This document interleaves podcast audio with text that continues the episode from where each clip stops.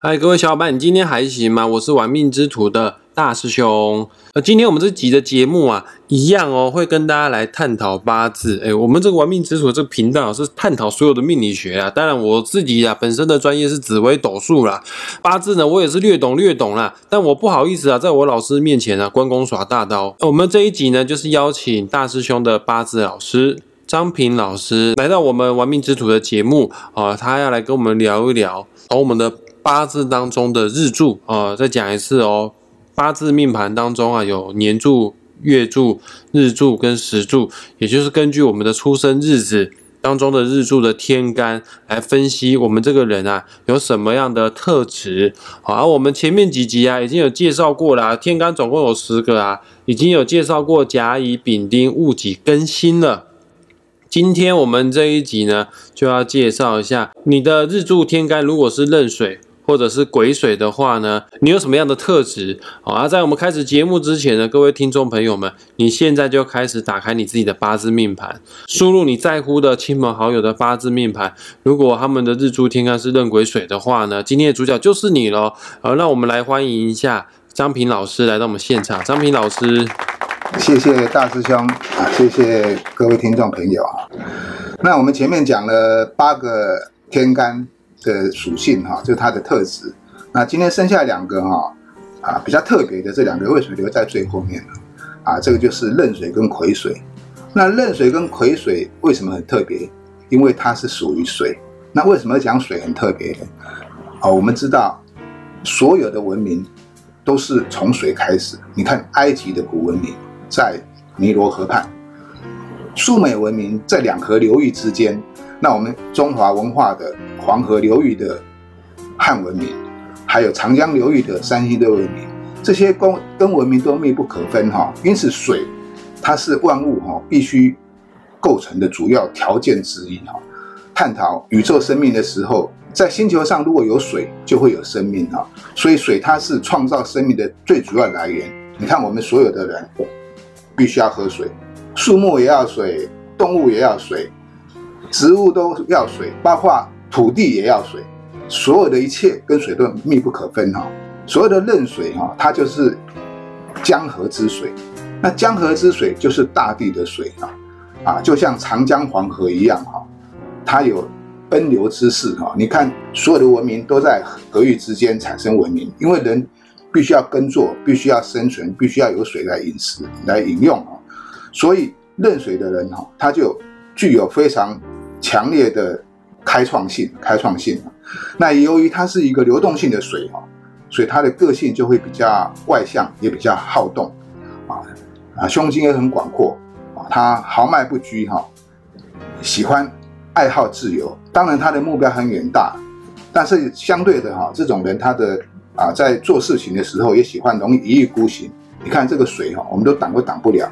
每年这个汛期到的时候，黄河、长江。都会发大水，那发大水你挡都挡不住它。任水的人做事情哈，他会一直往前冲哈，绝不退缩。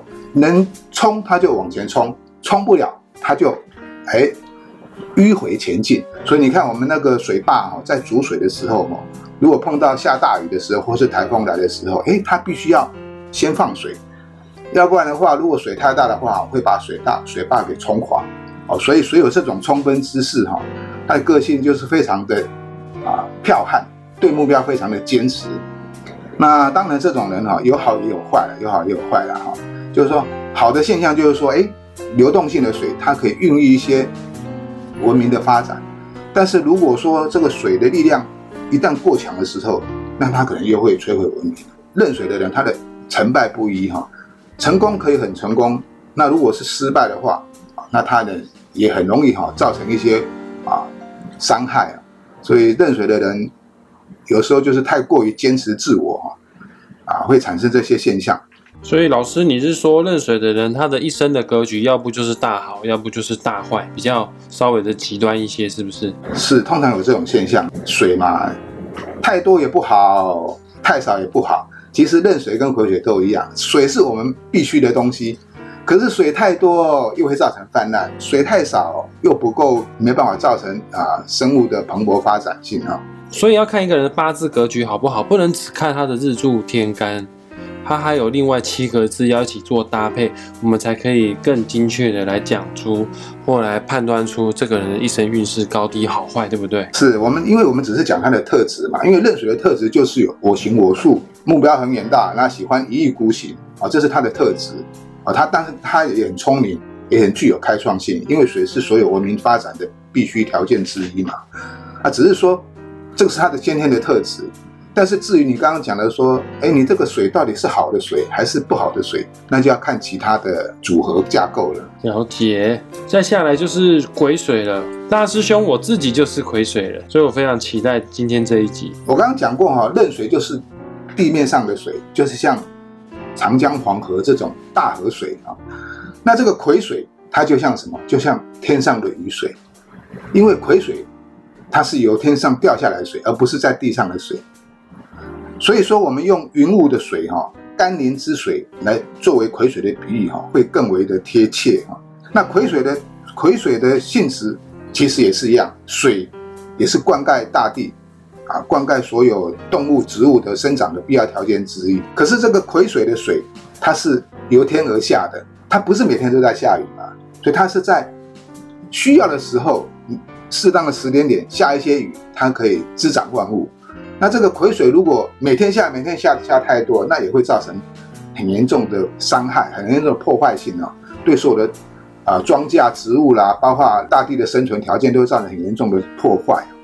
所以这个水哈，它具有很聪明的条件，也就是说，它懂得什么时候去做什么样的事情呢？在适当的时间点，它才要下，才要下雨，而不是每天在下雨。而且水的性质哈，跟壬水又不一样，壬水是我们。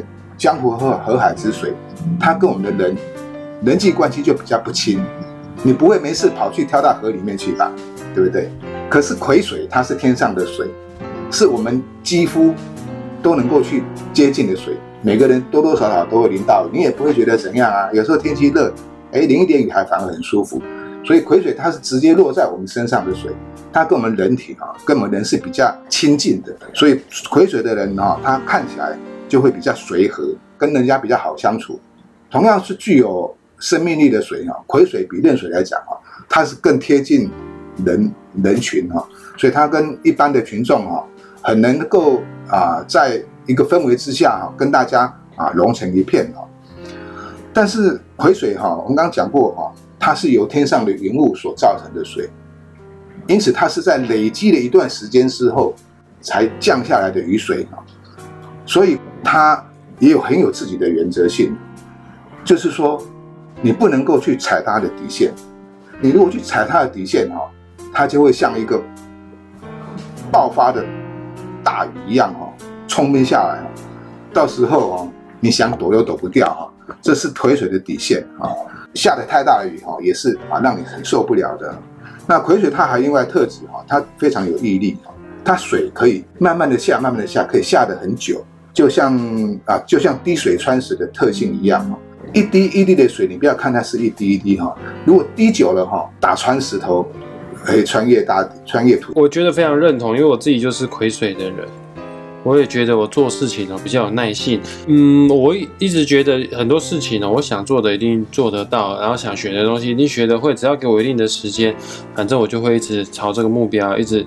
不会放弃哦，一直一直坚持努力的延续下去。它跟壬水不一样的地方哈，壬水哈，它虽然是一个河水，具有很强的生命力啊，可是它很容易转弯，遇到挡住的地方，它就会转弯嘛，绕道而行嘛，这是水壬水的特质，所以它也很容易善变。但是癸水不一样啊，癸水它是从天上直接掉下水，它不会转弯的，它不会转弯的，所以它做事情它一定是坚持到底，只有由上而下，它不会由下而上。也不会由左而右，只要他把他的目标给抓住、抓稳之后，他就朝这个方向一直前进啊，哪怕是时间的长短，一天、两天、一年、两年、三年、五年，只要他坚持这个目标，他一定可以达成。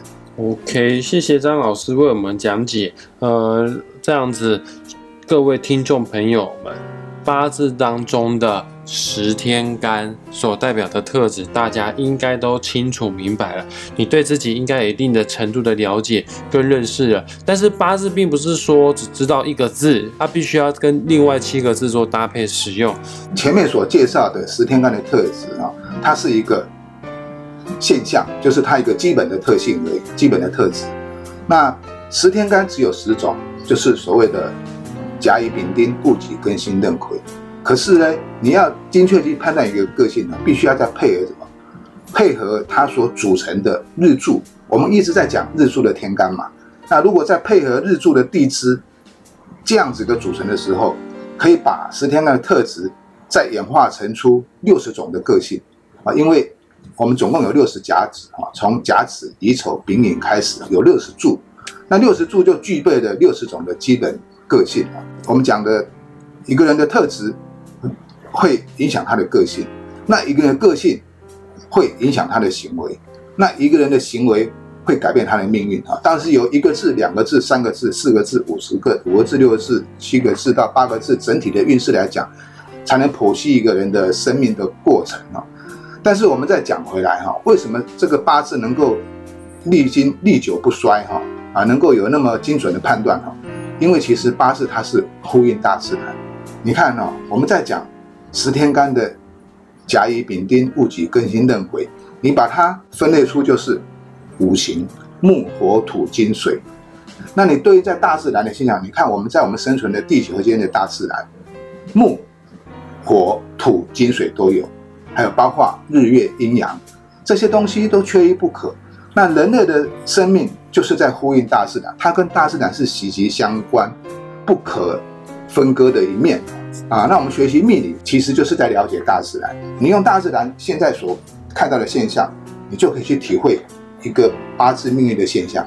你看，像现在啊，我们整个地球啊，因为啊我们人为的破坏啊造成的地球温度上升、气候暖化，然后极端气候不时的出现，那就是是说。大自然的木火土金水失去了平衡嘛，所以才会产生的副作用。那我们人也是一样啊，我们人的八字木火土金水如果失去了平衡，也必然会发生一些啊有伤害的事情。所以人类的命运其实跟大自然产生呼应的。整个宇宙来讲，它是一个大太极；由我们生存的大自然来讲，它是一个小太极。那由我们的生命来讲，我们又人又是一个更小的太极。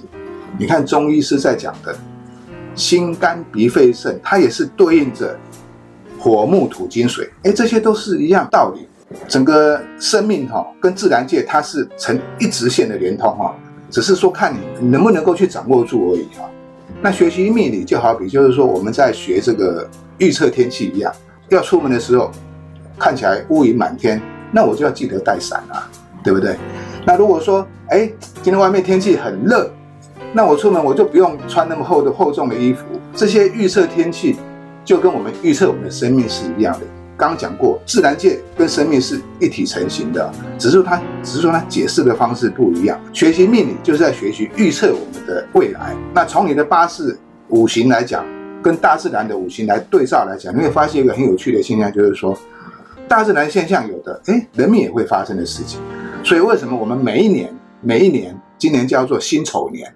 那辛丑年就是金呐，那辛丑年，那它就是在你的八字里面，它就出现了一个金，那这个金就会跟你产生呼应啊，在对你的整个八字的结构里面，就会产生一些结构性的变化，这些结构性的变化就造成啊，你在这一年里面啊会发生的很多很多的事情。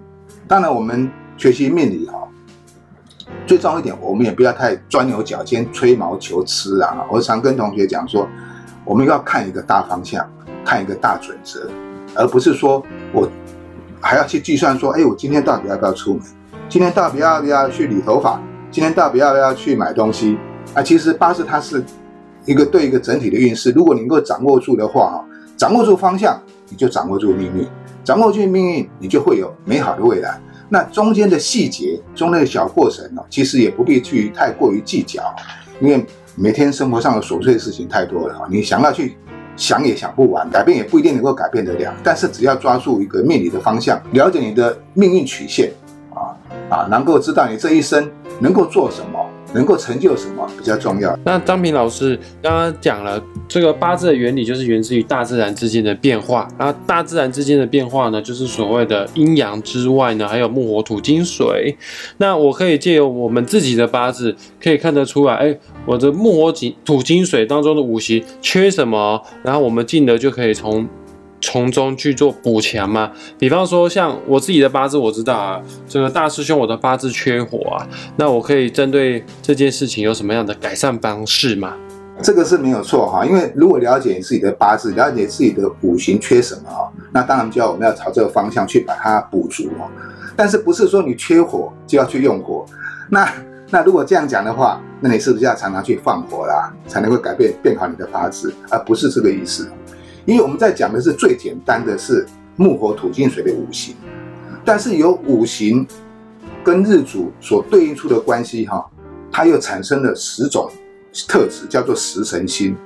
那再从十神星里面哈，它又去内化出它的六亲关系，然后从十神星里面又可以再去内化出它的事业啦、工作啊，任何的事情它都包含在里面的，包罗万象哈。最简单的只是说啊，缺火要补火。但是其实补火不是说你一定要去多放火啦、多生火就好，不是。